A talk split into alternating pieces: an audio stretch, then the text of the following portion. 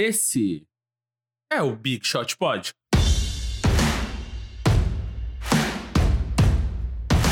Bom dia, boa tarde, boa noite, Big Shooters, Big Shooters. Tudo bem com vocês? MM aqui. Hoje, com a participação anual, né? Já, porque já faz mais de um ano que temos esse programa, de Guilherme Pinheiro. Olá, bom dia, boa tarde. E Vavo Mantovani. Olá, amigos, tudo bem? Como foram de Martin Luther King Day? Pois é, eu tenho um sonho. E vocês, têm também? Temos, temos. eu senti a Tica gravando terça de manhã e todo mundo fica com uma voz de sono, né? Principalmente os que têm filhos. É, que acordou às 5 da manhã. Então. Seis. Às seis hoje, ah, viu? 10 para 6 aqui, seis venci. e... Perdi no caso, né? Seis e- Perdi no caso, né? Sei... Seis e cinco, exatamente. Foi a hora que eu olhei pro celular. Seis e cinco. Então é isso. São atletas da paternidade aí com a gente hoje. Como sempre, se você tá gostando do programa, mande aquela mensagem pra gente aí, se você tá vendo no YouTube, nos comentários, no nosso Twitter ou Instagram, arroba BigShotPod, nas nossas arrobas pessoais que a gente fala no fim do programa ou na descrição. Se você tá no iTunes, onde dá pra dar estrelinha, dá aquelas cinco estrelinhas, indica pros amigos, já estamos no meio da temporada, já tá chegando no All Stars, Finals, tudo aquilo que a gente gosta. Então indica pros amigos aí pra gente ter muito que conversar e eles também. E sem muito mais delongas, vamos para os destaques iniciais. Vavo, começa aí. Vamos, ó, para consolidar o Big Shot Pod como o podcast de basquete que mais fala sobre a África, e nós temos essa tradição aqui no Big Shot Pod. Isso tá consolidado já. Eu já está consolidado, mas eu quero abrir vantagem na liderança, entendeu? Uh, saiu, saíram as sete arenas da Basketball Africa League, né? Que é a liga de basquete que é que é uh, vinculada à NBA, que vai, vai ter a primeira temporada agora em 2020. Já foram feitos todos os, as- os, os qualifyings, né? Já foram decididos os 12 times. E saiu hoje ou ontem? Ontem. As sete arenas da liga que vai começar agora em março. Então eu vou falar aqui rapidamente quais são, inclusive arenas muito bonitas aqui, porque o, post que eu tô lendo estão, estão todos com fotos. Uh, um- uma delas vai ser em Cairo, no Egito, e, e é, um, é um ginásio enorme que olhando a foto parece um maracanãzinho, de tão grande que é. Tem capacidade de 20 mil pessoas. Tem um, um- a arena, vou falar o nome, Saleh Moulay Abdallah, em Rabat, capital do Marrocos.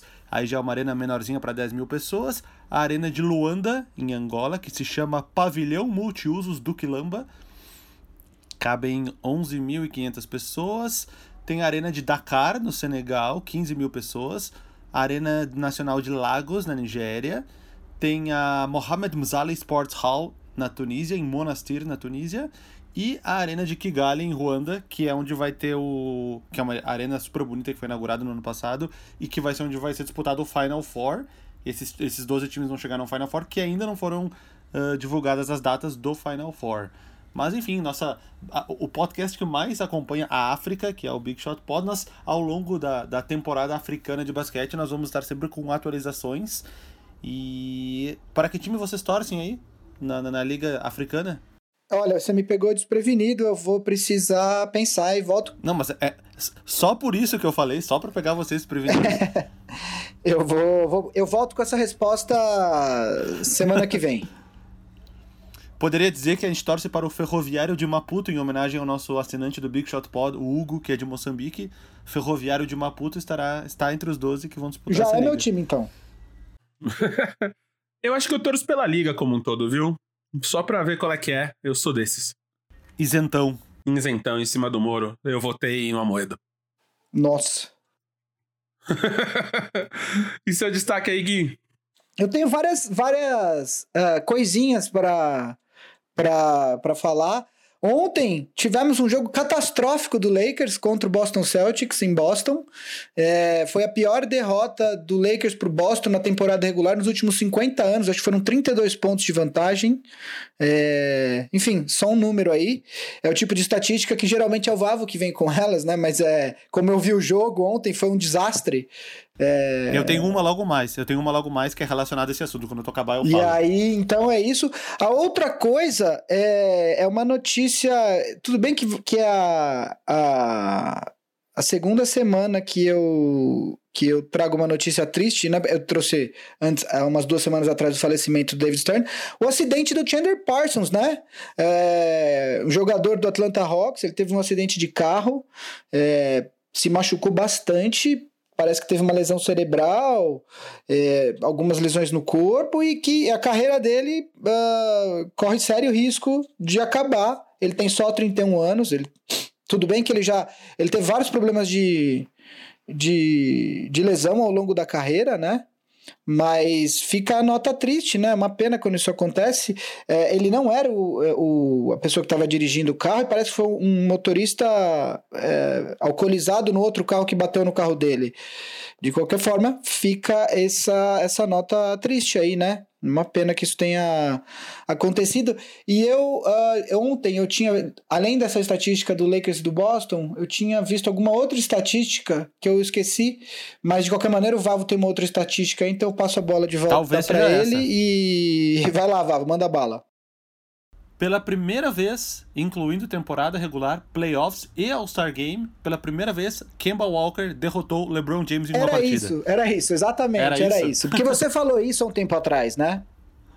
Sim. É, então, primeira vez, é, um, é, em 29 tentativas, foi a primeira vitória de Kemba Walker em cima de LeBron James. Sim, se incluirmos o All-Star Game do ano passado, que eles jogaram por times diferentes, 30 tentativas. Exatamente. Quatro delas foram Quatro delas foram de playoffs, porque no, teve uma série entre Miami, Miami Heat e Charlotte Bobcats na época, que o Heat obviamente varreu 4 a 0 e as outras todas, as outras 25 então, de temporada regular, pela primeira vez Ken Walker venceu, venceu com autoridade. Eu não sei se ele. Será que ele sabe dessa estatística? Acho Lógico que, sabe, né? saiu em tudo. Saiu na é imprensa americana, é óbvio que eles. Cara, se tem alguma. Se tem uma. A, a imprensa americana adora inventar estatísticas, tipo, pra, pra, pra mostrar que alguma coisa é muito fora da curva, né? Tipo, é a primeira vez numa noite de outono que o cara de meias brancas faz sete cestas de três pontos. É tipo, eles, eles conseguem inventar estatísticas estatísticas cada vez mais específicas para falar que o cara, só ele fez aquilo.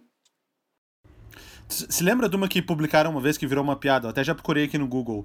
O, a, a transmissão, o, o Therius Young jogava no Indiana Pacers. E aí a transmissão publicou assim: jogadores com 800 jogos, com médias de pelo menos 13,5 pontos, 5,9 rebotes, 1,4 roubos de bola, 49% de field goals e 30% de 3 pontos. Porque se pegar todas essas estatísticas, vira um grupo de Magic Johnson, Larry Bird, Michael Jordan, LeBron James e Young. Mas é esse mesmo, assim, eles fazem isso para colocar um, um, jogador X num, num lugar específico. Uma outra que eu vi essa semana agora que passou, tem um jornalista que ele cobre o Utah Jazz, que ele publicou assim que o Rudy Gobert tinha feito um triple-double. Daí ele, ele, eu não lembro agora exatamente o número de pontos, é, mas era. Ele fez X pontos, X rebotes, e aí deu um duplo-duplo. E o terceiro item que o cara considerou um triple-double é que foram 10 assistências, não assistências, foram 10 é, screens, 10 corta-luz que saíram sexta. Como se fosse, como se isso fosse uma assistência, screen entendeu? Assist. Tipo, assist Sim. screen, tipo, e cara, isso não é um triple double, tá ligado? Mas o cara que é o jornalista que cobre o Utah Jazz falou que era, sabe? Tipo, os caras Sim. adoram inventar essas coisas. E hoje eu tenho um destaque cultural que é o grande cantor Odair José, Odair José de Araújo, que nasceu em Morrinhos, em Goiás, em 16 de agosto de 48 é um, cara, é um cantor que eu gosto muito, conhecido como Bob Dylan da Central do Brasil, acredita? Ele fez muito sucesso nos anos 70, fez alguns grandes hits, como Eu Vou Tirar Você Desse Lugar, que é uma das grandes músicas sobre amor a, a profissionais do sexo que existe nesse mundão aí afora. E uma que é quase um proto-mindfulness, que é A Noite Mais Linda do Mundo, onde na música diz: a felicidade não existe, o que existe na vida são momentos felizes. Eu me pego muito pensando nessa canção, então vim aqui dividir com você porque Odair José é um, é um cara que merece ser reconhecido, não só conhecido, mas reconhecido pela sua obra, seu caráter, sua técnica musical. E também um grande corte de cabelo, né? Sempre. Grande corte de cabelo sempre. É o famoso corte Dora Aventureira, né? Exatamente. E eu, e, eu, e eu gosto de pessoas que têm dois primeiros nomes. Tipo, Paul George, Chris Paul, Odair José. Odair José, viu? Deixa aí. LeBron Você James. já conheceu o Odair José, Vava, na, na festa da música ou não, coisa assim? Não, não, não. Nunca tive essa oportunidade. É, já deixa aí a todos, é, quando eu ficar famoso e vai ter trivias a, respeito, a meu respeito, meu nome é Guilherme Augusto, para quem não sabe. é verdade, Guilherme Augusto. Grande Guilherme Augusto. Então vamos aqui para nossa pauta do dia. Mas antes da pauta, vamos dar um alô, né, para os nossos Big Shot Pod All Stars, nosso Big Shooters All Stars aí, quem tá aí assinando o nosso ah, nosso plano de assinatura, eu ainda não sei como chamar, mas estão nos apoiando. Então, grande abraço aí para vocês. A gente fala com vocês direto aí no nosso grupo de Telegram. E tá valendo muito a pena assinar, porque as conversas estão boas. Logo mais o Gui chega com o Big Shot Drops e mais coisas incríveis que estamos fazendo aí. Né, Guilherme? É isso aí. É, logo mais, eu tive problemas com de tempo, porque graças a Deus o ano começou quente para Ampere e eu quero produzir pelo menos três ou quatro episódios de uma vez só, entendeu? Porque se eu, se eu fizer um só, é, o Big Shot Drops eu quero que seja coisas mais frias, para a gente poder abordar coisas é, não só do dia a dia da NBA, mas assuntos curiosos de, outros, de outras temporadas e tal. Então eu quero escrever três ou quatro roteiros e gravar tudo de uma vez só e a gente vai soltando um por semana. Então, vai rolar, eu só tô terminando de escrever os roteiros. Então, é isso. Vai rolar, vai rolar, parafraseando grande Tris. Então, vamos lá. A gente já tá oficialmente na segunda metade da temporada, vocês acreditam? Parece que foi ontem, né? Nessa temporada nós falamos dos prêmios individuais antes do início da temporada, mas nesse episódio de hoje a gente vai fazer a votação do fim de ano, então todos os prêmios ali do fim de ano. Então, para lembrar, a gente vai com MVP, Hook of the Year, tudo isso aí.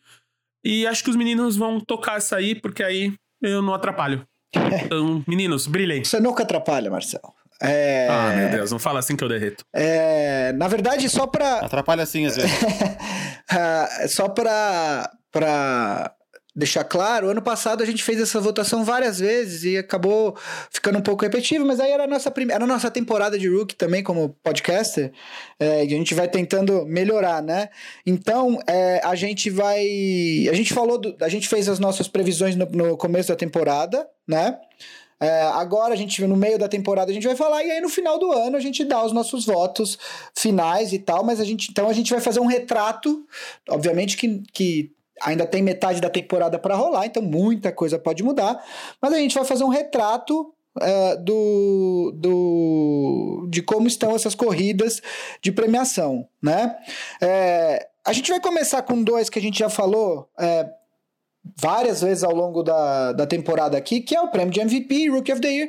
A gente já, já tratou algumas vezes disso, então é, vocês já sabem mais ou menos as nossas opiniões, mas a gente vai passar apenas para é, para constar, porque é um episódio sobre isso, então a gente não podia deixar de falar. Então, Vavo, vamos voltar a retomar rapidamente a nossa discussão de MVP. Acredito que da última vez que a gente discutiu isso não tenha mudado muito a sua opinião, então fica à vontade aí. Quais, é, eu acho que fala quem você considera, acho que nem precisa se alongar muito, e aí o seu voto. Tá, uh, eu, ó, eu levei em consideração. Uh, levando, levando em consideração o fato que, que que vitórias são importantes para o prêmio de MVP. Eu, eu vou, vou, vou, mudar a ordem, vou mudar a ordem. Primeiro eu queria falar que eu estou descartando o franchise player do meu time, James Harden, mais como uma punição, mas não nem uma punição a ele, a última, uma, uma pequena punição à torcida do Houston Rockets, porque eu, por ser um torcedor, eu acompanho bastante a galera tá se prendendo muito essa história do Harden MVP. A galera guarda uma mágoa dos anos que ele não ganhou. Ah, porque ele deveria ter ganhado em 2015. Ah, porque ele deveria ter ganhado em 2017 do Westbrook, 19 do Giannis, 15 do Curry. Enfim, a galera tem que se desprender isso. Esquece, isso já passou. Ah, MVP não importa mais, o objetivo é outro, já ganhou um MVP. Desiste desse MVP, para de ficar tentando justificar que, ah, não, mas o Harden deveria estar na frente da, do MVP ladder, como assim ele está atrás do Doncic, como assim ele está atrás do Jimmy Butler? Esquece, esquece disso, isso não é importante. Se preocupa em vencer jogos. MVP não importa. Isso, na, na hora de ser campeão, não importa quem foi o MVP. E a, e a torcida fica com essa mágoa, fica, ai, como que os jornalistas americanos colocam o Jimmy Butler na frente do James Harden? Esquece, tô descartando o Harden pra MVP. Mas falando em torcida, eu tenho visto a torcida do Rockets especificamente, eu tenho visto muitas críticas ao Mike D'Antoni ultimamente, né? Principalmente nessa última semana aí que o, que o Rockets perdeu alguns jogos e tal. Muitas críticas ao, ao, ao Mike D'Antoni, né? É, então, o, a principal crítica que fazem. Primeiro é que o, Rock, o Rockets tem um sistema de jogo previsível pra caramba, mas que até certo ponto funciona.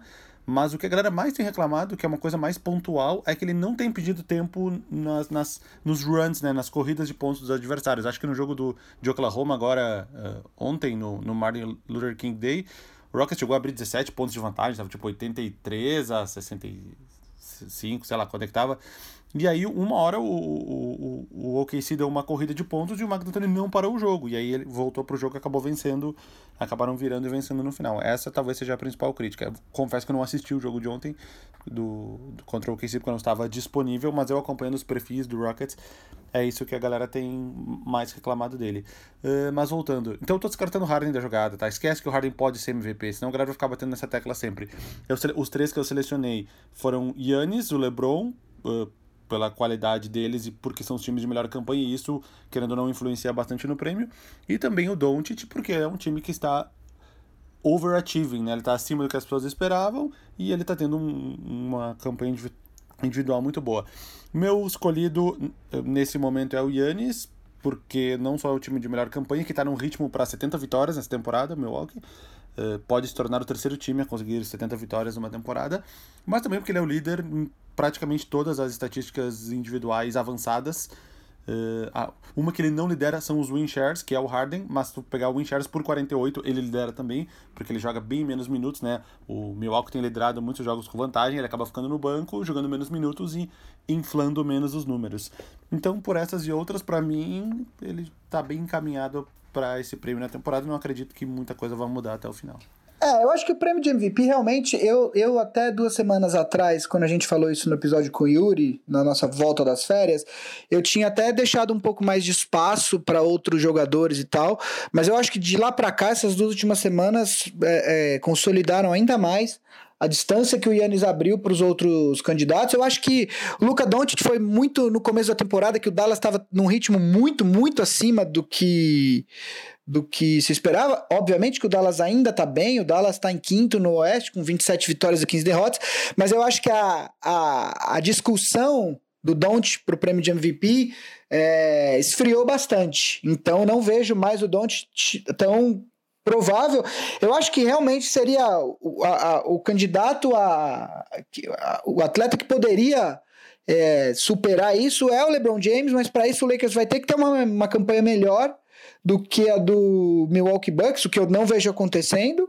E, e aí tem, tem a questão do Anthony Davis, que acaba tirando um pouco de votos pro do LeBron James. Então eu acho que realmente, eu acho que está muito claro que a não ser que algo mude drasticamente, o Yannis deve ganhar o segundo prêmio uh, de MVP dele, né? Uh, e Rookie of the Year, Vavo, que a gente também já falou bastante aqui. A gente falou um pouco do ano semana passada, porque a gente falou do Memphis, que tem o Jamoran. Como é que você vê? Jamoran, para mim, é o Rookie of the Year até esse momento. Acho muito difícil alguma pessoa uh, escolher outro jogador até esse momento. O que, que eu vejo que poderia acontecer? O Zion Williamson deve começar a jogar hoje, na quarta-feira, que o programa está sendo publicado, foi anunciado que ele deve uh, voltar ao, ao elenco dos Pelicans. Se o Zion meter aí até o final da temporada 23 pontos, 9 rebotes, 5 assistências e levar os Pelicans até os playoffs, inclusive ultrapassando o próprio Memphis do Jamorant, talvez seja alguma hipótese de, do, do Jamorant ser ultrapassado nessa corrida para rookie. Mas se isso não acontecer, e eu acredito que não vai acontecer, então acho que o prêmio está bem consolidado nas mãos dele. Quem está próximo dele? Kendrick Nunn, que, que é um cara é uma surpresa, que é um cara que não foi draftado, que está sendo titular do Miami, jogando bem, 16 pontos por jogo. É, RJ Barrett nos Knicks, mas nenhum deles acho que tem potencial para encostar no, no, no Jamoran. O Eric Pascal começou muito bem no início, mas quando voltaram os jogadores ele já voltou a um papel secundário. O Rui Hashimura, o Hashimura se machucou, não jogou os últimos, sei lá, pelo menos 15 jogos ele não jogou. O Michael Porter Jr. começou agora, tá tendo um espaço maior, tá sendo destaque de alguns jogos do Nuggets, mas eu, eu acredito que a única chance de alguém encostar no Jamorant é o Zion Williamson chegar atropelando tudo. E não, não vejo chances muito grandes disso acontecer, mas enfim, é uma possibilidade. É, é, eu acho, a essa altura do campeonato, de verdade, como já passou metade da temporada, é, o Jamoran tem sido uh, tem tido uma performance tão sensacional, tão absurda contra o Rockets. Imagino que você tenha visto o jogo. Ele jogou um absurdo, né? É, e jogou batendo de frente com James Harden, falando, né? Tipo, ele, ele mostra muita personalidade, né? É, eu acho que é muito difícil, de novo, só uma lesão, algo do tipo, ou algo muito sensacional que o Zion faça, o que também porque agora a questão é que não basta mais o Zion ser sensacional apenas, né? O Jamoran tem que parar de ser sensacional. Porque eu acho que é isso, assim, o, o querendo ou não, o, o Zion vai terminar a temporada aí com, sei lá, no melhor dos casos, 40 jogos na temporada regular, e o Jamoran vai ter lá seus 70 e poucos, né? É, não sei exatamente quantos jogos ele já perdeu nessa temporada, mas ele joga toda noite. Eu imagino que isso não vá é, mudar tão cedo. Então eu acho muito difícil. O segundo colocado hoje seria justamente o Kendrick Nunn, que, que, que né, é, o, é o, segundo. Uh, é um atleta mais velho, uh, já tem uma, já tinha passado por D-League, etc. Então, assim, acho muito difícil de Amoran uh, perder esse prêmio. É, um outro cara, tem esses que você citou, o R.J. Barrett, é, tem, é, você citou o Ardbert, citou mais um, né, Vavo? É, o Kendrick Nunn, o Bear, o Hashimura, o, Hashimura, o, o Eric Pascal. Michael Porter. Todos esses, Michael Porter, que tá, tá indo bem, mas assim, todos esses atletas tiveram alguns momentos. E um outro atleta que eu queria trazer aqui, porque não, não é a pergunta do primeira fila dessa semana, mas foi uma pergunta que o Vitor Bretas, nosso assinante, mandou, que é sobre o Darius Garland, né? É, ele tá com uma sequência de 13 jogos com mais de 10 pontos, os números dele estão começando a melhorar. É, e de fato ele tem dado sinais de que é, ele pode se tornar uma peça importante para o futuro do Cleveland, mais até do que o Colin Sexton. Eu, eu, eu vejo o Sexton um jogador muito unidimensional. É um, é um bom pontuador, mas eu ainda acho que ele deixa a desejar nos outros aspectos do jogo. Então, se eu tivesse que escolher do que eu vi, eu vi pouco do Garland, eu vi, eu vi coisa de três ou quatro jogos do Cavs na temporada inteira, sendo que uns dois era ainda bem no comecinho, quando o Garland estava bem abaixo. É, então, eu acho cedo, mas do, me parece que se eu, se eu tivesse que escolher, e o Cavs não precisa escolher, eu só estou dando uma opinião. Se o Cavs precisasse escolher, eu acho que o Garland seria essa peça principal. O que, que você acha, Vavo? Cavs que perdeu de 20 pontos para os Knicks em casa ontem, né? Knicks é uma potência. Depois da demissão do técnico, vem aí, vem forte. Não, confesso que eu não tenho uma amostra muito boa, não tenho uma amostra suficiente do, do, do, Cleveland Cavaliers nessa temporada, então qualquer opinião que eu desse seria mais baseada em, em ou highlights ou opinião dos outros do que, do que em jogos em si que eu acabei assistindo do time. Olha, periga eu não teria assistido nenhum, ou nada mais do que tipo um quarto isolado. Assim. É, mas assim, é, não depõe contra você se você não quis assistir o Cavs nessa temporada, porque realmente é uma temporada, é mais uma de reconstrução aí para o Cavs, né? Mas vamos mover aqui então para os prêmios que a gente ainda não Uh, tinha falado nada, eu já começo com um que a gente discutiu praticamente só no começo da temporada mesmo, né? Que é Coach of the Year. Temos alguns candidatos bastante interessantes aí, né, Vavo? Que que, como é que tá essa votação sua? É, para Coach of the Year, normalmente quem é candidato é, é, os técnicos de campanha muito boa, que foi, por exemplo, o caso do, do Budenholzer no ano passado, ganhou pelo, pelos Bucks, o Mike D'Antoni tinha ganhado antes pelo Rockets, que são os técnicos de campanha muito boa, ou os técnicos overachievers, mais uma vez usei essa palavra, que é os caras que chegam além do que a gente esperava deles. Eu escolhi três dessa segunda categoria, principalmente porque os técnicos de Bucks e Lakers já, já estavam fazendo campanhas, entre aspas, esperadas. Talvez o Lakers não tanto na frente, assim, do segundo colocado, mas era um time que era esperado que disputasse a primeira colocação. Então eu coloquei três técnicos que estão... Pensei em três técnicos que estão acima do que se esperava deles. Um deles é o Eric Spolstra, do Miami Heat, o Nick Nurse, do Toronto, e o Billy Donovan, do Oklahoma City. Eu acabei escolhendo o Spolstra, porque o, o, o, Miami é um time que está bem, bem acima do que a gente esperava. O Gui até eu lembro que fez uma, uma previsão um pouco melhor para o Miami, tipo ter, quarto ou quinto lugar, enfim, eu, eu botei tipo sétimo, oitavo. Miami, nesse instante que a gente grava, está na segunda colocação. Ele está, sim, oito jogos atrás do Milwaukee, mas o Milwaukee esquece, ele vai ser o primeiro colocado, então a briga do Miami é para ficar com a segunda colocação. E se conseguir consolidar essa segunda colocação, hoje ele está um jogo na frente do Toronto, vai ser o eu acho que o prêmio é do Eric Spoelstra, porque ele conseguir reformular o time com peças, já falamos do Kendrick Nunn, o rookie, o Tyler Hero, que, é, que, é, que se fala Hero e não Hero, eu acabei descobrindo, o Tyler Hero, que é um rookie que, que chega a ser uma surpresa, Gordon Dragic no banco, Bema Debaio assumindo um papel principal do time junto com o Jimmy Butler, depois da parou de dividir minutos com o Whiteside, enfim, ele reformou todo o time e o time tá indo muito bem. Então, eu acho que desses três que eu falei, o Nick Nurse é uma surpresa, porque todo mundo esperava, esperava que o Toronto fosse cair, exceto eu. Tenho gravações dizendo que eu falava que ele não ia cair, mas enfim. O Nick Nurse, tá, tá, o Toronto tá com 29-14, tá em terceiro nesse momento, um jogo atrás do Miami, que nem eu falei. E estou citando o Billy Donovan também, porque era um time que a galera esperava 12º, 13º lugar para o OKC, eles estão nesse momento em... tá com 25-19, não, não, acho que tá em sétimo, né? Um pouquinho atrás do Rockets. É, eu... É, Diga. Não muito atrás do... do uh, desculpa, ele tá nove jogos e meio atrás do Lakers, mas não tão atrás do Clippers, Denver e Utah, que são os, os times que estão empatados na segunda colocação. É, eu o que o Val falou é absolutamente verdadeiro, quer dizer, você esses prêmios geralmente eles vão para os jogadores que. Para os, os, técnicos que têm melhores. Uh, melhores recordes durante a temporada regular, né?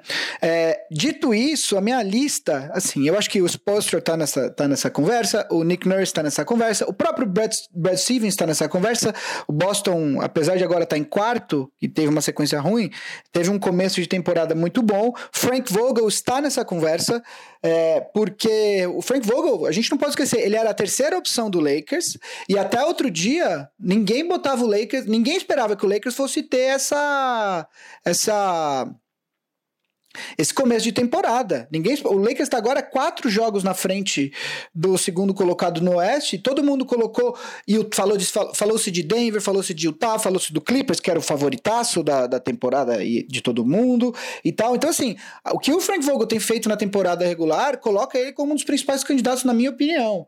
É, os outros, os outros técnicos, da, sendo bem honesto, de toda a Conferência Oeste, eu acho que apenas três técnicos merecem ter o nome discutido nessa, nessa disputa.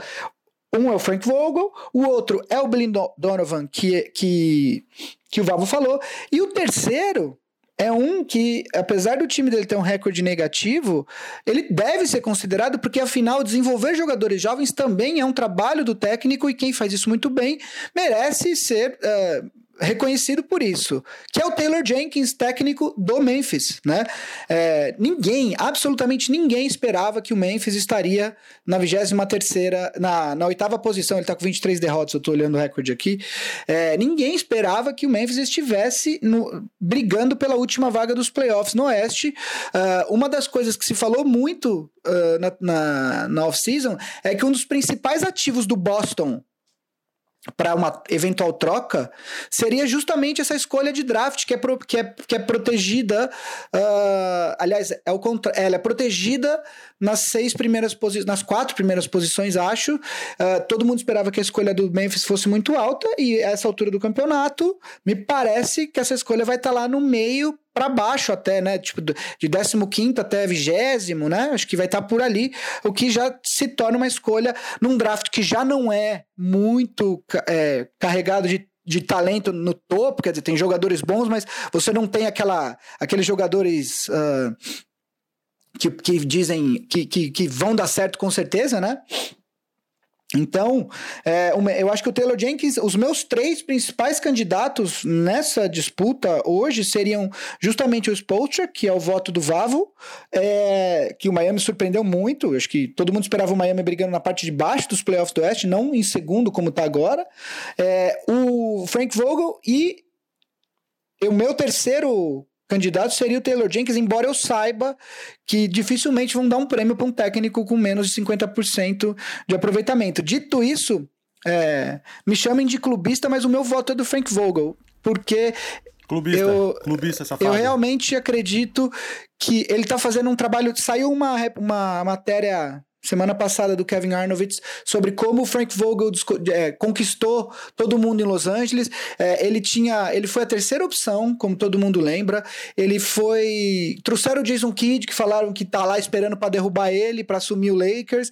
É, ele tem um vestiário. O LeBron James é um cara e aí tá o histórico de 16 anos, esse é o 17 ano do LeBron James na liga, muito difícil de lidar né? Ele é um cara que derrubou técnicos basicamente em todos os times que ele passou, inclusive no Lakers.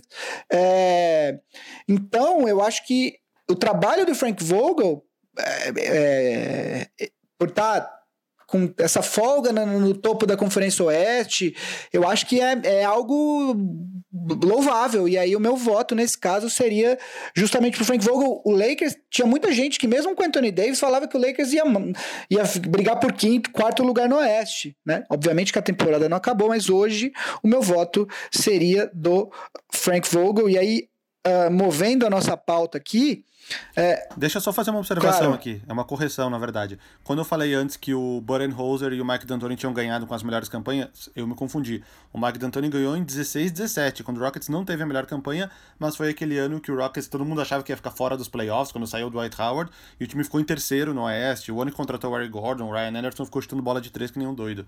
Então, e 17-18 ganhou o Dwayne Casey, que foi a melhor campanha do leste pelo Raptors. Ah, ali... Só essa correção. Aliás, você falou em Dwight Howard, e de novo, é, a maneira como o Frank Vogel tem usado o Dwight Howard também é mais um atestado do bom trabalho dele nessa temporada.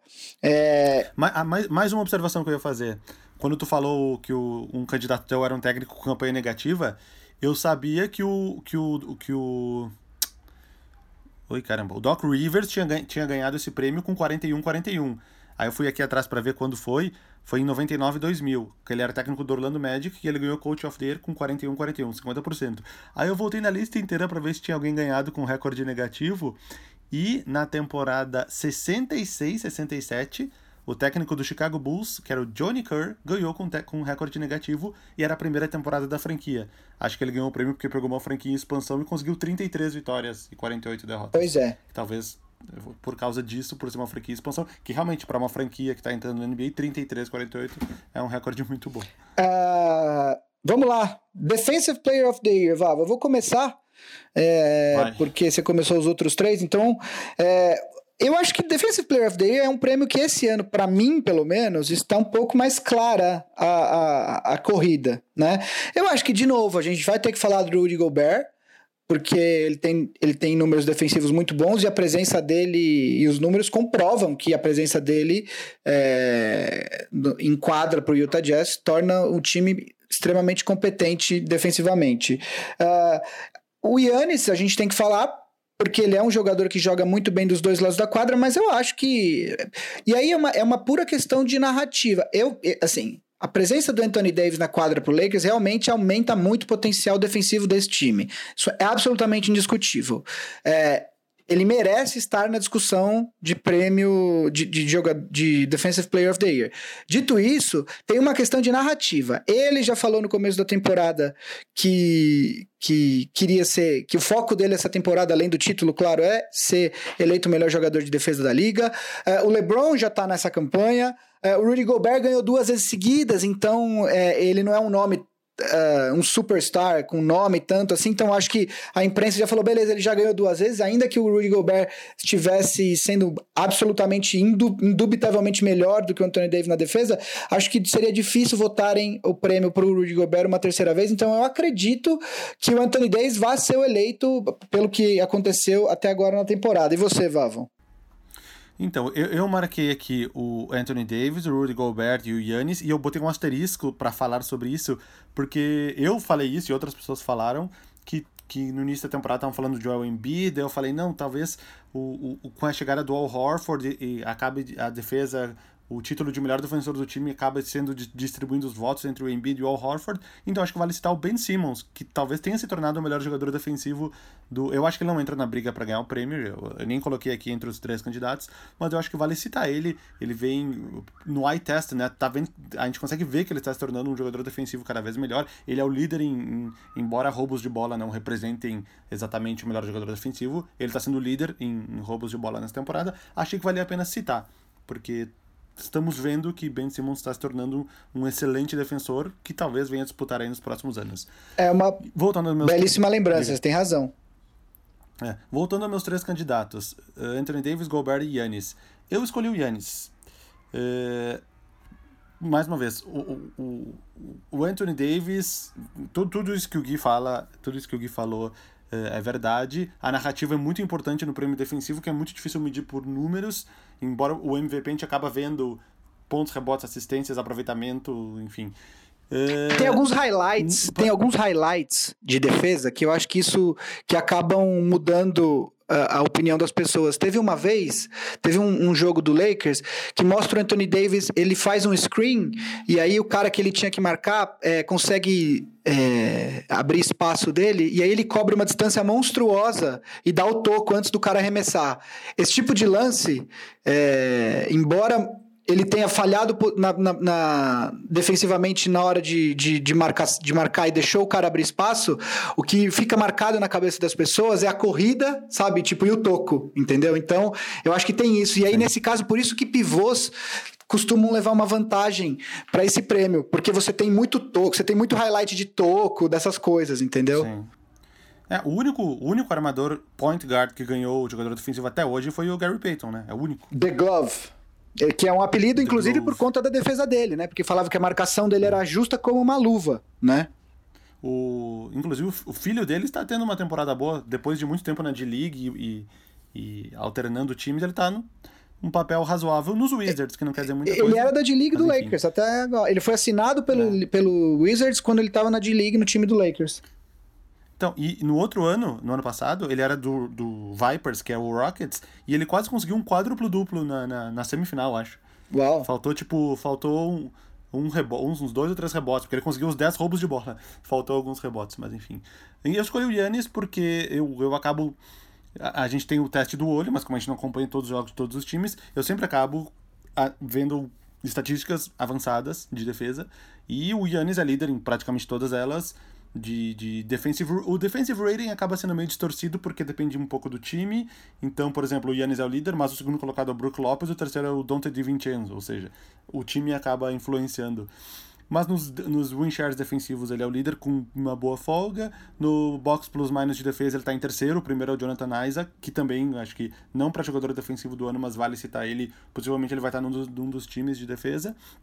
Enfim, o Yannis eu, eu escolhi pelo olho e por, por essa análise numérica também. Não. Aliás, se o. Só uma observação. Se o Yannis vier a ganhar, por exemplo, jogador de, eh, MVP e jogador defensivo na mesma temporada, ele se junta a um seleto grupo que só tem Michael Jordan e Hakim Olajuwon. Ele seria o terceiro nesse grupo. É... Aliás, Hakim Olajuwon que está de aniversário hoje. Hakim the Dream. Da gravação aniversário de Hakim the Dream. Uh, não, é, é, uma excelente escolha. É, não acho que eu acho que o Yannis é sim um dos candidatos e, e se ele ganhar o prêmio está bem entregue. Uh, movendo nossa pauta aqui, Vavo.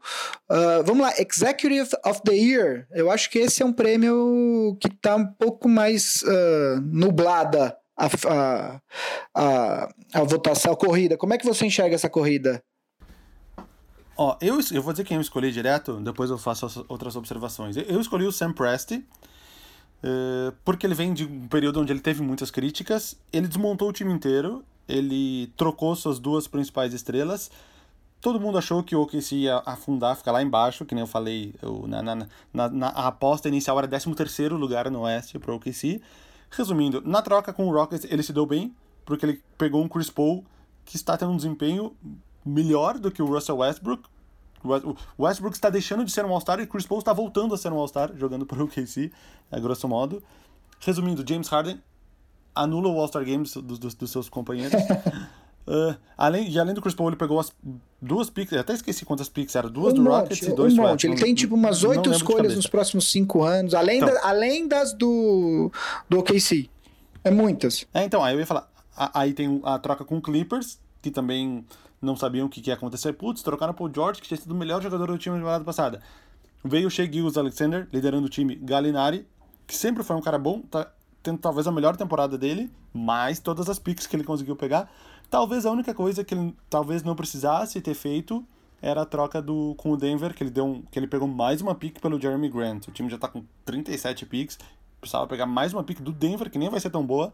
Talvez o Jeremy Grant fosse mais útil no time. Mas por todas as movimentações desacreditadas das pessoas, ah, inclusive até, até o Nerlens Noel, que ele, que ele assinou de novo, parecia que era uma, uma assinatura, parecia que era um, ruim, mas está sendo bom, está jogando aqui, ó, 8 pontos e 5 rebotes em, em 18 minutos apenas, o melhor desde a época de, de Filadélfia, enfim, eu acho que por tudo isso, eu, dei, eu andei dando uma olhada, que nem tu falou, tá meio nublado, não tem um candidato disparado, que nem em outros anos a gente já teve, tá, é óbvio que esse cara vai ganhar, sabe? Então, eu acho que pelo que eu estava olhando aqui, o, talvez seja o meu melhor candidato até esse momento. Ele é um dos meus três. Uh, eu, eu só não votei no Prest, e aí depois eu vou abrir os outros dois e vou falar quem eu votei. Eu só não votei no Sam Prest porque eu acho que teve. Ele, ele foi muito bem nas trocas do Paul George, na troca do Westbrook. É, eu acho que ele posicionou o, o, o Oklahoma para para o futuro de uma maneira absolutamente brilhante, é, até porque tem uma outra questão aí, né? Esse contrato do, do Chris Paul, que todo mundo fala que é absolutamente monstruoso e tal, é, ele alinha exatamente com a extensão do Shai Gilgeous Alexander. Ou seja, se o, o Thunder quiser manter o Chris Paul, Uh, o, o Chris Paul tem esse ano de contrato mais duas temporadas. O Gildius Alexander tá no contrato de rookie dele por essa e por mais duas temporadas. Ou seja, se ele quiser construir um time ao redor dos dois, ele pode. E ele tem cap para fazer isso. Porque ele só tem uma estrela, quer dizer, tem o salário do Steven Adams, mas que eu acho que ele até o Steven Adams, apesar de ter caído bastante o nível do jogo dele, ele é um cara que tem 26 anos só, então eu acho que eventualmente ele consegue trocar o Steven Adams. Então, é, e aí ele tem todas os, essas escolhas de draft que permitem que ele, se o pessoal não quiser pegar o salário do Steven Adams, ele pode botar uma dessas escolhas, duas dessas escolhas e aí abrir espaço no cap para assinar com mais um free agent. Enfim, o ponto é, o Thunder tem muitas opções. Eu só não vou votar nele porque eu acho que ele deu uma sortezinha, que é, ele tentou trocar o Chris Paul na off-season e simplesmente não conseguiu por conta desse contrato né? Então eu acho que o Sam Prest pode não ganhar o prêmio esse ano, mas eu acho que ele vai ser candidatíssimo a ganhar é, no futuro, nos próximos anos aí. Talvez até mais de uma vez. É, o meu, os outros dois candidatos que eu, que eu colocaria aí para esse, esse prêmio é, na verdade, seriam três, né? Um dos meus candidatos seria o Lawrence Frank, do Clippers, porque enfim, o cara conseguiu o George Kawhi Leonard. Tudo bem, não foi ele, teve o Jerry West, teve o dono do Clippers, teve o Doc Rivers e tal, talvez tenha sido mais o resto do que o cara, mas ele que é o executivo, então é, o prêmio seria para ele. É, mas o Clippers tá, tá tendo alguns problemas aí, né? O, o, o Montrezl já deu algumas declarações meio estranhas, é, diz que ele está sendo até discutido a possibilidade de troca, então, enfim, eu acho que o Clippers, até querendo ou não, o Clippers está bem, todo mundo sabe que o Clippers vai poupar jogador, mas eu acho que do que se esperava do Clippers do começo da temporada, hum, rola um, um leve sentimento de decepção, mas todo mundo sabendo que o Clippers na off-season vai ser o time a ser muito possivelmente vai ser o time a ser batido no Oeste.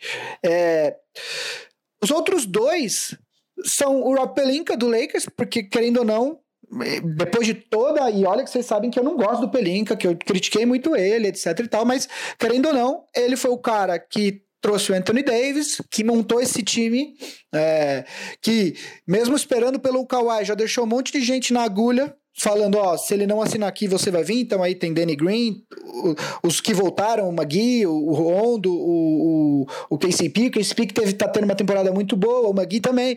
O Rondo teve lá seus momentos, embora eu não acho que ele deveria ser um jogador de rotação a essa altura do campeonato, tanto que a maior preocupação do Lakers para a trade deadline é conseguir um armador reserva, mais até do que conseguir o Igodala, é trazer um armador reserva. Inclusive saiu um boato essa semana de que o Lakers e o Sixers e mais alguns outros times estariam muito interessados no Derrick Rose. Uh, enfim. E o, meu, e o meu terceiro candidato, que é quem é o meu voto, é o nosso glorioso Pat Riley. Porque eu acho que se você for olhar tudo que o, que o Heat vem fazendo nas últimas temporadas. Porque não é só essa temporada. O fato dele ter trazido Jimmy Butler e, e, e, mandado Josh Richardson e tal, mas ele draftou o Baio, ele draftou o Justice Winslow, ele draftou o Tyler Hero, ele achou o Kendrick Nunn, é, ele, ele por, tudo bem que foi por uma troca que deu errado, mas acabou ficando com o Goran Dragic, que tá tendo uma temporada excelente. Então, assim, por conta de tudo isso, não é só pela temporada agora. Eu acho que o Pat Riley sempre foi um excelente executivo. Tá aí, ele tem, acho que como executivo. Uh, ele, como executivo, ele tem os dois títulos da época do LeBron, mas aí tem os títulos dele de técnico. Tem o outro título, da, da primeiro título do Heat, né? Com Dwayne Wade e Shaquille O'Neal. Uh, ele tem os, os, títulos de técnico do Lakers, enfim. É, eu acho que por tudo isso, o, o Pat Riley merece esse reconhecimento, ele que já deve ter passado dos 70 anos, mas que está há muitos anos na liga e, e, sempre em altíssimo nível. Eu acho que esse é o meu voto para executivo do ano esse ano, é o Pat Riley. 74 anos, acabei de ver aqui. Pois então, é difícil você ficar. Por mais que sejam cargos uh, mentais e não físicos, técnicos e, e, e, executivos, como um atleta, também tem seu auge e seu declínio. É, é muito difícil você ficar é, em altíssimo nível a, a, até 74, 75 anos de idade. Isso é mérito do Pat Riley, né? Uh, o, ó, ó, só rapidamente os títulos do Pat Riley. Como jogador, 72 pelos Lakers, que ele era reserva daquele time do Jerry West, do Will Chamberlain. Como técnico, os últimos quatro do Showtime do Lakers, mais o de 2006 do Miami, como executivo, esse do Miami, é, na verdade os três do Miami, né? Um que ele também era técnico e os outros. É verdade, ele assumiu dá... o, o, Miami, né? Foi durante a temporada, é. teve um negócio assim, né? Ele assume o Miami. Oito títulos. Mas em, Oito em 2006 títulos. foi isso, né? Ele assume o Miami durante a temporada, não é isso? Ele era o executivo, demite yeah, o técnico. O, o executivo e técnico. É, era isso mesmo, mas enfim. Então, assim, é só um atestado da competência dele, né? E aí, Vavo, eu deixei pro fim os prêmios que eu acho mais complicados de votar. Esse ano, especificamente, o prêmio de Most Improved Player tá foda. Tipo, tá bem complicado. É, quem, qual que você prefere começar? Sexto homem ou Most Improved Player? Pode ser Most Improved Player. Então vamos lá, manda lá. Ó, uh, então eu vou dar as minhas regras, que eu já citei mais de uma vez aqui no, no, no podcast. Eu não vou colocar nenhum jogador de segundo ano, uhum. porque não é o perfil de jogador que ganha esse prêmio. Então eu já estou descartando Luka Doncic, Trey Young, Shea Giggs Alexander, uh, Devontae Graham, enfim, esses caras estão no segundo ano eu estou descartando. Uh, não vou colocar na, na, jogada também o Pascal Siakam, embora ele tenha evoluído bastante, ele já ganhou esse prêmio no ano passado. Pouquíssimo provável que alguém ganhe esse prêmio duas vezes em seguida. Eliminando todos esses que eu falei, sobraram três na minha lista: Brandon Ingram, Bama Debaio. Uhum e Domantas Sabonis. Justo. Meu escolhido, Bema Debaio.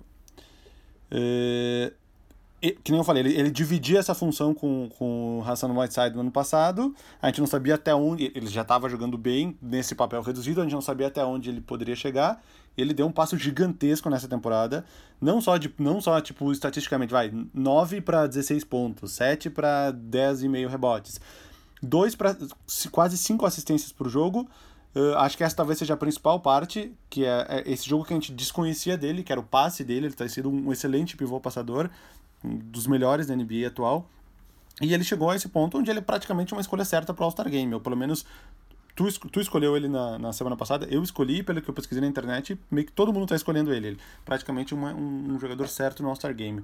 Brandon Ingram evoluiu também, evoluiu, mas talvez pelas circunstâncias. Ele trocou de time, ele tinha um papel reduzido, agora ele tem um papel maior. É um time com uma campanha ruim, ele tá pontuando mais do que ele pontuaria se tivesse um Zion, por exemplo, desde o início da temporada. E o Sabonis eu coloquei porque também pelo eye test, vendo ele jogar, ele tá assumindo esse protagonismo na lesão do Oladipo. Numericamente ele nem, nem aumentou tanto. Eu até tô vendo aqui, ó. Ele, temporada passada, 14 pontos em 25 minutos. Nessa, 18 pontos em 34. Se fizer por, por 36 minutos, vai ter, acho que vai ter até diminuído aqui, tô vendo a regra de 3. Mas acho que Ele, ele é um cara que assumiu o protagonismo, ele acabou de fazer um triple-double aí anteontem. É um cara que tá passando bem também, a ponto de conseguir 10 assistências numa partida. Eu fiquei na dúvida entre esses três, acabei escolhendo o Bema Debaio. É, eu vou ser bem sincero, eu, assim, eu vou, primeiro eu vou falar que eu acho que vai ganhar, tá? É, eu, eu, eu concordo com o critério do Vavo de que o jogador de segundo ano é, não deve geralmente não é votado nesse tipo de prêmio, mas eu acho que esse ano o Luca Doncic vai ganhar. É, eu acho que até porque ele participou em algum momento, até de forma bastante intensa, das discussões de MVP, é, como forma de premiar pelo é, por ele não ganhar o MVP, que eu acho que ele não vai ganhar, como a gente já falou, eu acho que o Luka Doncic uh, vai acabar ganhando esse prêmio. Dito isso, eu acho que tem alguns jogadores de segundo ano aqui que são casos é, é, diferentes do, do jogador, do clássico jogador de loteria que foi que, que dá um salto no segundo ano. Por exemplo, o Devontae Graham. O Devontae Graham era um jogador que pouco se esperava dele, que quando ele começou a, a, a, fazer pontos nessa temporada, a gente nem sabia quem ele era, a gente nem lembrava. A gente, não é que a gente não lembrava, a gente nem sabia do nome dele. Quem é esse cara? Da onde veio esse cara que o que o, o Charlotte Hornets achou, né? Então eu acho que ele inclusive nas casas de apostas ele é depois do Doncic ele é o favorito. É, então eu acho que ele tem que ser considerado sim. O Shai Gilgeous Alexander eu também consideraria para esse prêmio, porque ele entrou na loteria do draft, mas eu acho que ele, ele teve uma atuação boa para novato, mas ele, tá, ele deu um, um, um, salto que, que não se esperava ser tão rápido e, e, e tão alto nessa nessa temporada. E, e sob esse ponto de vista, eu acho que inclusive tá jogando com o Chris Paul é bastante positivo para ele. É, dito isso, os meus candidatos são, além do Devontae Graham, que eu acho que tem que estar tá nessa, nessa, e, nessa discussão, e o, e o Alexander, como eu acabei de falar, os outros três candidatos são exatamente iguais aos teus, tá? É, eu acho uh, que todos esses jogadores uh, o Graham e o, e o Gilgit Alexander, uh, esses dois jogadores de segundo ano, eles vão acabar sendo desconsiderados porque eu acho que eles ainda vão ter uma terceira chance, de uma segunda chance, né? Uh, porque esse é o segundo ano deles na liga, de ganhar esse prêmio. É, por, por questão de preferência, concordo com o teu voto. É, eu concordo com o teu voto, não. Eu, eu absolutamente acho que está bem votado, mas por uma questão de preferência, é, eu ficaria com o Brandon Ingram porque é, eu acho que se discutiu muito, inclusive, o teto dele nessas três primeiras temporadas dele no Lakers né? E eu acho que uh, ele tá com melhores marcas da carreira em pontos, tocos, roubos de bola, assistências e rebotes. Ele, ele aumentou 20 pontos percentuais o aproveitamento de lance livre dele. Ele tá chutando 40% de três pontos. É, ele tem sido absolutamente uma força uh, no time do Pelicans, ele aumentou de 1.8 arremessos de 3 por jogo, e essa era uma das críticas que eu tinha a ele, que ele arremessava muito mid-range e não arremessava de 3. Ele saiu de 1.8 arremessos de 3 por jogo para 6.2, ou seja, ele tem 40% com volume, né? É, eu particularmente hoje, inclusive isso é uma coisa que o, que o Kevin O'Connor do The Ringer é, vem batendo na tecla desde o começo da temporada, que se ele pudesse escolher refazer o draft de quatro anos atrás, ele escolheria o Brandon Ingram à frente do Ben Simmons, porque ele acha que, o, que, o, que num jogo de playoff é, no crunch time, você sabe como parar o Ben Simmons e o Ingram ele tem um jogo mais completo. Ele acha que uh, defensivamente ele ainda enxerga uma vantagem para o Ben Simmons, mas, mas ele escolheria o Ingram. Uh, hoje, a, a, o ano passado, falar isso há um ano atrás seria loucura. Hoje, você pode entender que o Ben Simmons é mais jogador, mas não é uma loucura falar que o Ben Ingram é melhor do que o Ben Simmons. E também, ainda que for, não é uma distância grande, né? Enfim, eu fico com o Brandon Ingram, mas eu acho que esse é o prêmio mais difícil. Acho que o Sabonis pode ganhar, o Adebayo pode ganhar, o Graham pode ganhar, e no final eu acho que quem vai ganhar é o Doncic, para ser bem honesto, né? É, eu, eu tava voltando aqui na lista dos vencedores para ver quando foi a última vez que um jogador de segundo ano ganhou o prêmio. Uhum.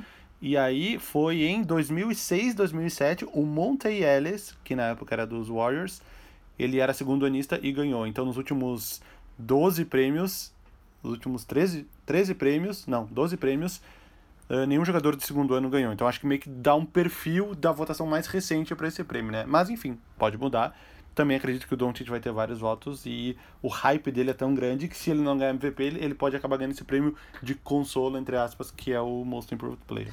Uh, vamos lá. E aí, sexto homem, Vavo. O último prêmio uh, dos principais prêmios individuais da, da, da, Liga. Como é que tá a tua, a tua lista aí? Ó, eu selecionei, eu selecionei. Eu acho que tem muitos candidatos. De uns tempos para cá, Uh, todos os anos tem tido muitos candidatos. Antigamente nem era tão assim. Já teve jogador de sexto ano que ganhou o prêmio com 10, 12 pontos por jogo. Mas de uns tempos para cá, uh, tem muitos candidatos. Eu, eu marquei cinco aqui. Uh, eu, eu, fiz isso aqui de cabeça, talvez eu tenha esquecido alguém.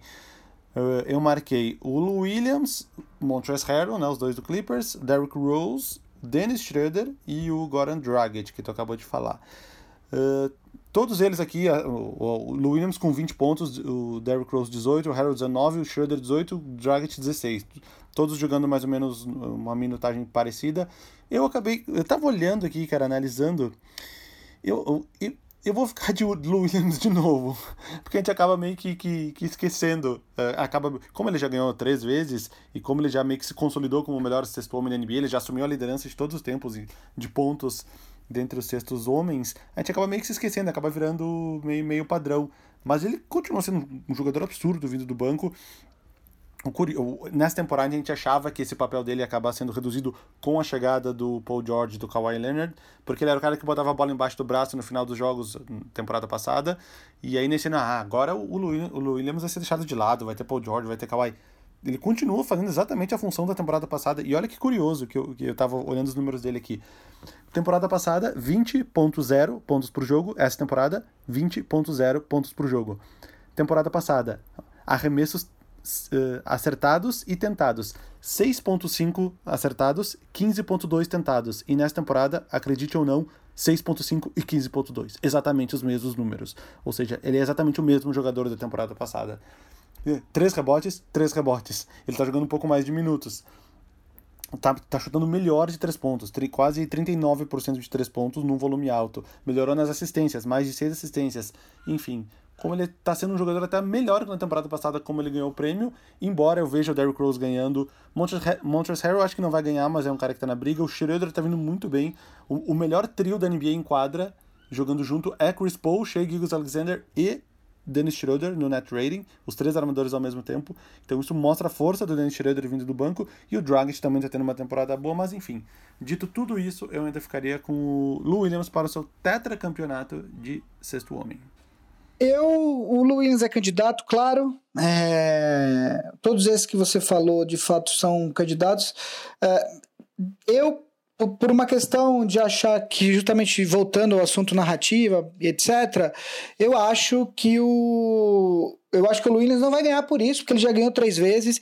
Eu acho que, de verdade, eu, eu tenho achado que, que defensivamente, o Williams nunca foi um jogador conhecido pela defesa, mas essa temporada ele tá um pouquinho não, pior. Tu tá, tá pegando leve com ele. É. Ele sempre foi um dos piores jogadores de defesa da NBA. Até por uma questão do tamanho e tal. É, e eu acho que é, em, num, num, jogo decisivo de playoffs, eventualmente, um time pode, pode não estou dizendo que vai sempre conseguir, mas pode explorar o Lou Williams se ele tiver em quadra, o que eu já acho mais difícil é, se for o Harrell. É, dito isso, os meus favoritos pro prêmio de, de sexto homem é, são dois que você falou, que é o Harrell e o Derrick Rose. Uh, eu acho, assim, eu, seria muito legal o Derrick Rose ganhar esse prêmio e tal, mas o meu voto uh, é, é pro, pro Harrell. É, eu acho que ele tá com um PR maior do que o do Lou Williams. Eu acho que ele é um jogador mais efetivo é, em alguns momentos do jogo. É, é óbvio que é, o Williams é excelente, porque quando você tá com o seu time, com a sua segunda unidade em quadra, você tem um cara que pode fazer oito pontos seguidos no quarto, entendeu? E aí, quer dizer, é, é, você não deixa que o, a unidade reserva do outro time é, tenha um, uma corrida muito grande faça uma sequência muito grande de pontos, porque você tem um cara que, e além de tudo, ele é ótimo para esfriar jogo, porque ele é um dos ele jogou no Lakers, cara, ele tem uma habilidade de conseguir faltas. Ele é, eu vou falar para você, ele é melhor que o Harden conseguir falta. E vou explicar, porque ele faz as coisas e, e, e, e a torcida adversária nem percebe não fica com raiva, sabe? Tipo, ele é discreto para conseguir as faltas. Ele é, tipo, incrível em conseguir contato e falta em arremessos. Então, é, eu acho que o Williams ele vai sempre estar nessa discussão. Dito isso, o meu voto para acabar a discussão dos prêmios de hoje é para Montrezl Harrell. Podemos, uh, inclusive, acordar o Marcel para ele uh, chamar o nosso glorioso primeira fila, que temos duas perguntas hoje. Acordar não, eu tô aqui destruindo no Candy Crush. Tá foda.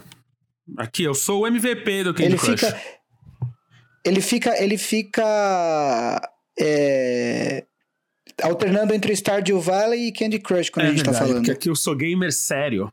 Eu sou gamer de verdade. Então aqui, ó. Como o Gui já deu spoiler, vamos pro primeira fila. Então, para quem não lembra, primeira fila são as perguntas dos nossos All-Stars, do nosso grupo ali do Instagram, pra gente fazer ao vivo aqui para todo mundo. Então, a primeira pergunta do Alberto Moura. Meninos, compradores e vendedores na trade deadline. Quem vocês acham que serão esses carinhas? Vamos lá, só para eu vou passar rapidamente aqui pelo que o Alberto me mandou. Ele, ele, enfim, ele quer saber que times que a gente enxerga como compradores e vendedores na, na nessa dessa deadline que se aproxima rapidamente, né?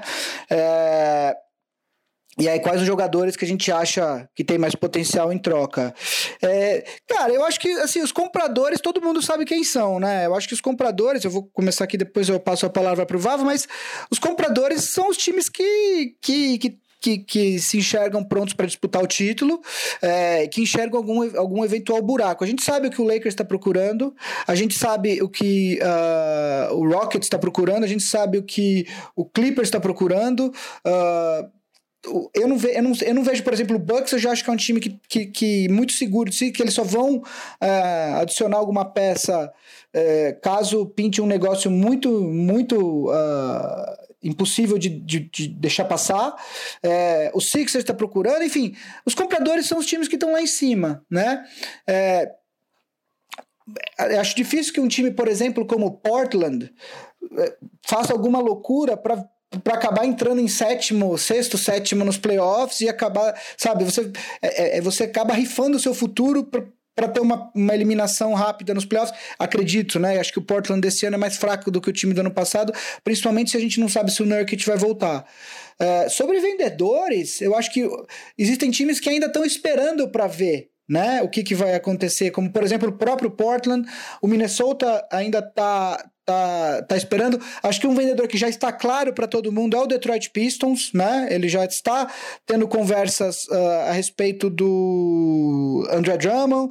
É, o Blake Griffin é, teve uma cirurgia, a gente não sabe é, quando ele volta. Muitos times, como eu já disse, têm interesse no Derrick Rose, então acredito que, que, o, que o o, o Detroit seja, acho o compra, o vendedor mais mais é, claro dessa dessa temporada até agora. Aí você tem times como o Sacramento Kings que pode de repente, né, já teve algum algum tem alguma coisa errada ali no vestiário. É, enfim, acho que ainda tem, o próprio San Antonio pode desistir da temporada e acabar se desfazendo, sei lá, de um DeMar DeRozan, sabe? É, tudo bem que está em oitava, mas qual que, é qual que é a possibilidade real do, do, do, San Antonio entrar em oitava e bater o primeiro colocado? Então, acho que acho que é, eu vejo, eu enxergo assim. O que, que você acha, Vavo? Ó, como vendedor, eu tinha marcado aqui San Antonio, que a gente falou, e muitos boatos do, de, de possíveis trocas do DeMar DeRozan e do LaMarcus Aldridge, o que indicaria uma total reformulação da franquia.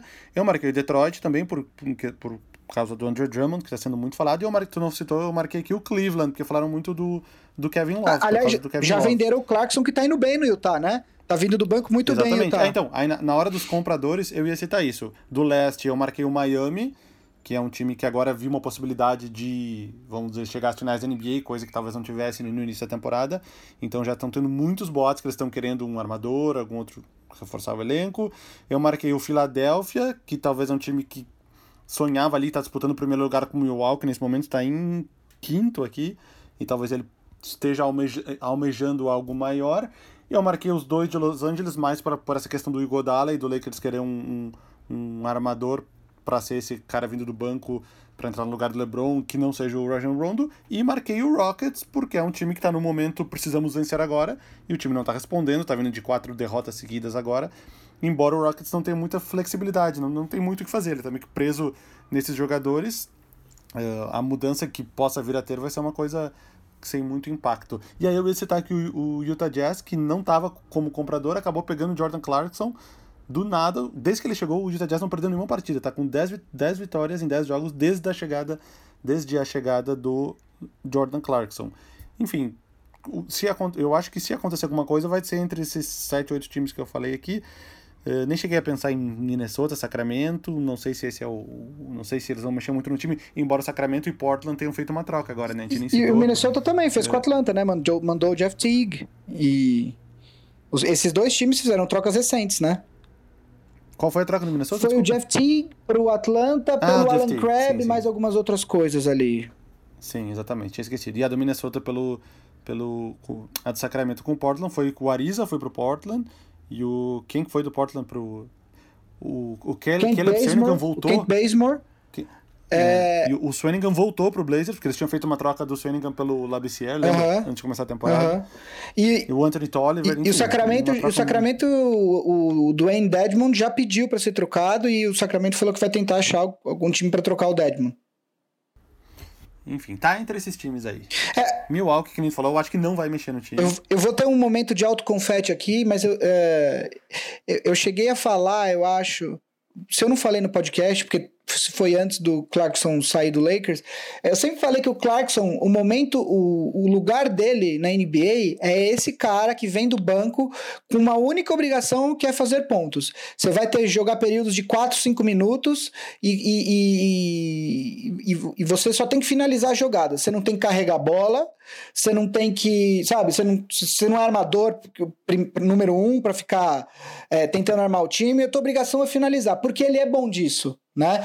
É, e, e agora o Jazz colocou ele nesse lugar e, e, assim, guardadas as devidas proporções, eu não estou uh, comparando, até porque eu acho esse jogador que eu vou comparar o Clarkson melhor, mas é mais ou menos um Lou Williams light, entendeu? Um pouco mais está at... comparando sim, está comparando um pouco sim. mais atlético, claro, porque ele é maior, mas assim, cuja obrigação, cara, o seu negócio é ir lá pontuar, sacou? Tipo, a gente sabe que vai ser um problema na defesa, mas a gente se vira com isso. Então eu acho que o Clarkson tá no lugar certo. Mas eu acho que a, o cenário é esse. A, daqui até a, a, a, trade deadline a gente vai ter. É, vai começar a ouvir cada vez mais rumores. Não acho que, que vamos ter uma grande troca. É, até, até o dia 6 de fevereiro, que é quando a, é, é o deadline, né? Mas, mas, mas podemos ter várias dessas trocas menores, como a gente já teve até agora. E aí, é, eu vou chamar aqui uh, a última pergunta do, do Primeira Fila. Nosso glorioso Iago Coelho, que também já é quase sócio aqui do quadro, ele, ele perguntou pra gente, até a gente já falou disso um pouco, até onde o, o Grizzlies pode ir e se o rápido desenvolvimento do Jamoran pode prejudicar o rebuild do Memphis. É, eu, como atual. Uh, atual time que eu mais gosto de ver. Franchise, torcedor? É, não, é, atual torcedor do. Na verdade, é um dos times que eu mais gosto de ver atualmente. Então, o que eu vou falar é o seguinte: eu vi um comentário é, em algum podcast ou li em alguma coluna que um dos melhores momentos de um time e de uma, de uma, de uma torcida na NBA é, é um pouco antes do seu time ficar muito bom, mas que você sabe que isso vai acontecer. Né? Que é aquele assim, temos um núcleo, esse núcleo vai ser muito bom durante muito tempo, mas por enquanto não temos a pressão nem a obrigação de ganhar. Né? E eu acho que o, que o Memphis está nesse momento. É, eu acho que o Memphis, é, o núcleo que o Memphis tem de jogadores jovens já é o suficiente para para você falar que você já que você, você não precisa mais estar em rebuild, entendeu? Agora, eu acho que o, momento do Memphis é de agregar peças ao redor, principalmente do Jamorant, do Jaron Jackson e do Brandon Clark, é agregar peças veteranos, como, por exemplo, o caso do Jay Crowder, uh, do, do Valanciunas, entendeu? É para que para que eles tenham bons exemplos de veteranos no vestiário e para que esses jogadores possam atingir o potencial. Então, uh, ainda que, que, digamos que o período de rebuild do Memphis tenha acabado, eu acho que esse trio vai vai ser muito bom durante muito tempo e que uh, eu, por exemplo, se fosse técnico do Memphis, se fosse manager do Memphis, eu adoraria entrar nos playoffs esse ano, ainda que seja para ser varrido no primeiro round, se for o caso, mas para já dar esse tipo de experiência competitiva para esses jogadores, entendeu? Então, é, eu, é um time que eu vejo com muito, muito bons olhos para o futuro e que uh, eu estaria no momento agora, a partir dessa temporada, de agregar bons veteranos a esse elenco para que esses jogadores possam atingir o potencial. É, e não, e não apresentar apressar as coisas, como por exemplo, o Trey Young tá querendo que o Hawks faça, entendeu? Porque é nesse tipo de coisa que você pode fazer mexidas erradas. O que, que você acha, Vavo? É, então, depois, depois da, da, da, declaração do embaixador do Memphis Grizzlies no Brasil, Guilherme Pinheiro, uh, dividindo a pergunta do Iago em duas. Até onde o Grizzlies pode ir? Eu acho que é o time que pode briscar ali o oitavo, de repente até sétimo lugar dos playoffs, e seria muito bom para eles, que nem o Gui falou, para para a construção do, do, desses jogadores jovens. E se, o, e se o desenvolvimento do Jamorant pode prejudicar o rebuild, eu acho que não. Eu, acho que ele estaria falando isso no caso do time deixar de ter boas escolhas mas no, no draft. Mas, enfim, um, um, um, The Process, ele tem um limite. Tem uma hora que tu constrói a tua base e tem que começar a ganhar em algum momento. E eu acho que esse é o momento dos Grizzlies. Então, prejudicar o rebuild, não. Até porque eles têm peças jovens boas, além dele, o Jaren Jackson e o, o Brandon Clark. O, que nem a gente, a gente falou na semana passada da, das idades de todos os jogadores do Grizzlies, não tem nenhum que tem mais de 30 anos, o mais velho era o Jay Crowder com 29, se não me engano. Então eu acho que esse é o momento do time começar a ganhar. Então é isso. Acabou o processo e, e bora vitórias. E aí lutar para playoffs para tentar ganhar essa experiência. Inclusive temos torcedor do Memphis no grupo, né? O espanhol, né? Ele é Exatamente. Você falou que eu era embaixador do Memphis, mas na verdade temos um no grupo, o espanhol Bretas, que, que a gente falou lá no começo do programa, que ele perguntou sobre o Garland, é torcedor do. do. Cavs. Do, do Cavs. O Iago, que fez a pergunta do Memphis, é torcedor do Celtics. E o Alberto. O Alberto. De quem que o Alberto é torcedor? Que fez a pergunta do vendedores e não compradores. Não é do Dallas, porque é o Ridiculous. Exato, exato, do Dallas, exatamente. Temos torcedores de vários times lá. O, mais uma observação. Eu fiz um vídeo no, no, no Boom Chacalaca que era um que era um quiz sobre um tinha 30 quizzes, um de cada time da NBA. Aí eu tava gravando e eu sorteei um time aleatório para fazer o quiz. E aí deu o Grizzlies. Aí eu fiz o quiz inteiro dos Grizzlies, que era tinha que associar o nome e sobrenome de todos os jogadores dos últimos 20 anos, enfim. E aí teve um comentário que era assim: dei dislike só porque o Grizzlies é uma, uma franquia insignificante. Eu falei, pô, meu, coitado do meu vídeo, só porque eu, foi aleatório. Enfim, é uma observação. É, eu, eu adoro. Isso não vale só pra NBA. Aliás, vale muito. Eu, não, aí eu respondi para ele: acho que você não entende o princípio do like e dislike. É, não, mas vale. Vale vale muito mais para o futebol. O torcedor brasileiro ele tem essa, essa, essa sanha de comparar qual time é maior. Parece, parece comparação de tamanho de pinto, mas assim, eu torço para o time A, você torce para o time B. Como é que a gente vai ter essa discussão? Se eu acho que o meu sabe que o meu time é maior que o seu, não dá porque a gente não tem uma base de é, a gente não sai do mesmo lugar na discussão, né? Eu, eu sempre. Você vê, você vê, sei lá, nos Estados Unidos, não fica os times falando que time que é maior e tal, não sei o quê. Você tem discussão, por exemplo, do, do, do torcedor do Lakers fala do número de títulos, o Celtics vai lá e fala que faz mais, mas é número de títulos, é algo concreto, né? Falar em qual é maior é tipo é uma discussão irrelevante. Enfim, fica aí o desabafo. É, é isso, Marcel. Podemos ir para os jogos da semana ou você quer falar do Big Shot Pod, do Big Shot Pod All Stars antes? Não, vai lá. Você vai que lá, apresenta isso aí. Da semana. Manda bala. Desta vez eu separei um jogo da semana. Então ah. manda lá, mostra, mostra. E é por um Mostra o serviço, manda bala. Ó, e é por um motivo diferente. Eu escolho na sexta-feira, dia 24, nós teremos Milwaukee Bucks e Charlotte Hornets em Paris, na França. Por ser um jogo internacional, NBA Global Games o jogo começará às 5 da tarde do nosso horário de Brasília. Então, minha dica é um, é um bom jogo também, porque é o Milwaukee Bucks, que é o melhor time da NBA, e o Charlotte Hornets, que é um núcleo jovem muito bom, que está passando por uma reformulação, descartou os Nicolas Batum, Kid Gilchrist, Marvin Williams e etc. Deixou esses caras de lado, está fazendo uma reformulação legal. Então acho que vale a pena, é um bom jogo. Milwaukee Bucks, Charlotte Hornets, direto de Paris. É, eu tenho um outro o meu jogo não é um jogo considerado dos melhores, mas ele é um jogo que tem um, um, uma narrativa que é domingo, dia 26, uh, teremos um Brooklyn e uh, New York Knicks no Madison Square Garden. E aí temos toda aquela questão, né? Que Kyrie e Kevin Durant iriam para o Knicks, acabaram não indo, acabaram assinando com o Brooklyn. E aí, só para fazer um, um destaque final, Kyrie Irving já tá falando besteira no Nets também, né? Ele já, semana passada ele já meteu alguns jogadores na fogueira, falou que o time vai ter que mexer algumas peças para complementar o núcleo, deixou o Jarrett Allen de fora do que ele chamou de núcleo, deixou o Joe Harris de fora, enfim. O Kyrie parece que ele não se aguenta, né? Ele não se aguenta, ele tem que falar besteira por onde ele passa, né? E ele que voltou a jogar, né? Quer dizer, ele não jogou o jogo de ontem, mas ele tinha jogado os quatro anteriores. Nets que vem numa sequência de quatro derrotas. Na verdade, se voltar desde ali do, de dezembro, 1, 2, 3, 4, 5, 6, 7, ele perdeu 11 dos últimos 13. Duas vitórias nos últimos 13 jogos. Pois então. Enfim, só fica esse destaque final aí, Kyrie falando besteira novamente. Acho que acabou. Acabou? É tetra? É tetra. É isso aí. Então, ó, se você quer que o Gui Pinheiro fale, lembre do seu time que você torce, aqui nesse querido programa, só assinar o Big Shot Pod All Stars, picpay.me barra Big Shot Pod, picpay, pay.me barra Big Shot Pod, vai estar na descrição aqui, 15 reais, uma, uma promoçãozinha do McDonald's, duas Coca-Colas, manda lá, acho que dá o quê? Uma breja e meia no bar hoje em dia? Eu não bebo, então deve ser mais ou menos isso.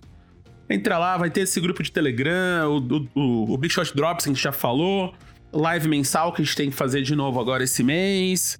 E uma porrada de coisa. E logo mais, quando a gente tiver um número bonzão de assinante, a gente vai ter uma newsletter também. E o Primeira Fila que vocês já viram. Então, tem. tá rolando, tá legal. Gente já do mundo inteiro, gente do Japão, gente do. Da, de Moçambique, o espanhol, que é meu Nemesis, que não é da Espanha, mas é meu Nemesis, então eu preciso falar aqui. E é isso aí. Então, assina lá. E se quiser mandar uma mensagem pra gente, uma pergunta, e você não é do All Stars, assina o All Stars que, vai, que você vai ter prioridade. Se não, arroba BigShotPod qualquer rede social. BigShotPod arroba ampere.audio, nosso e-mail, que faz sempre que eu não falo. E a gente é, eu sou arroba MM, as duas letras Isidoro nas redes sociais. Guilherme. Gui Underline Pinheiro em qualquer rede. Gustavo. Vavo no Instagram e Vavo Fresno no Twitter. E é isso aí, a gente é da família Ampere de podcasts. Já tem uma porrada. Então, boa noite, internet, Zing, Família Feminista, os podcasts da HBO. Todo domingo ali vai ter, vai ter Outsider, Outsider, né? Chama a série nova? Outsider. Agora é Outsider, estamos no Outsider. Mas, mas se você tá vendo Watchmen, tem Watchmen. Se você tá vendo agora, né? Atrasado. His Dark Materials, mais alguns por vir aí. E a gente é produzido por Cris Dias, Alexandre Maron, Amora Z. Ponto, editado pelo Guidão, Guido Dornelles. A gente é uma produção da Ampere, gravada nas nossas casas. Até o 57, amigos. Abraço.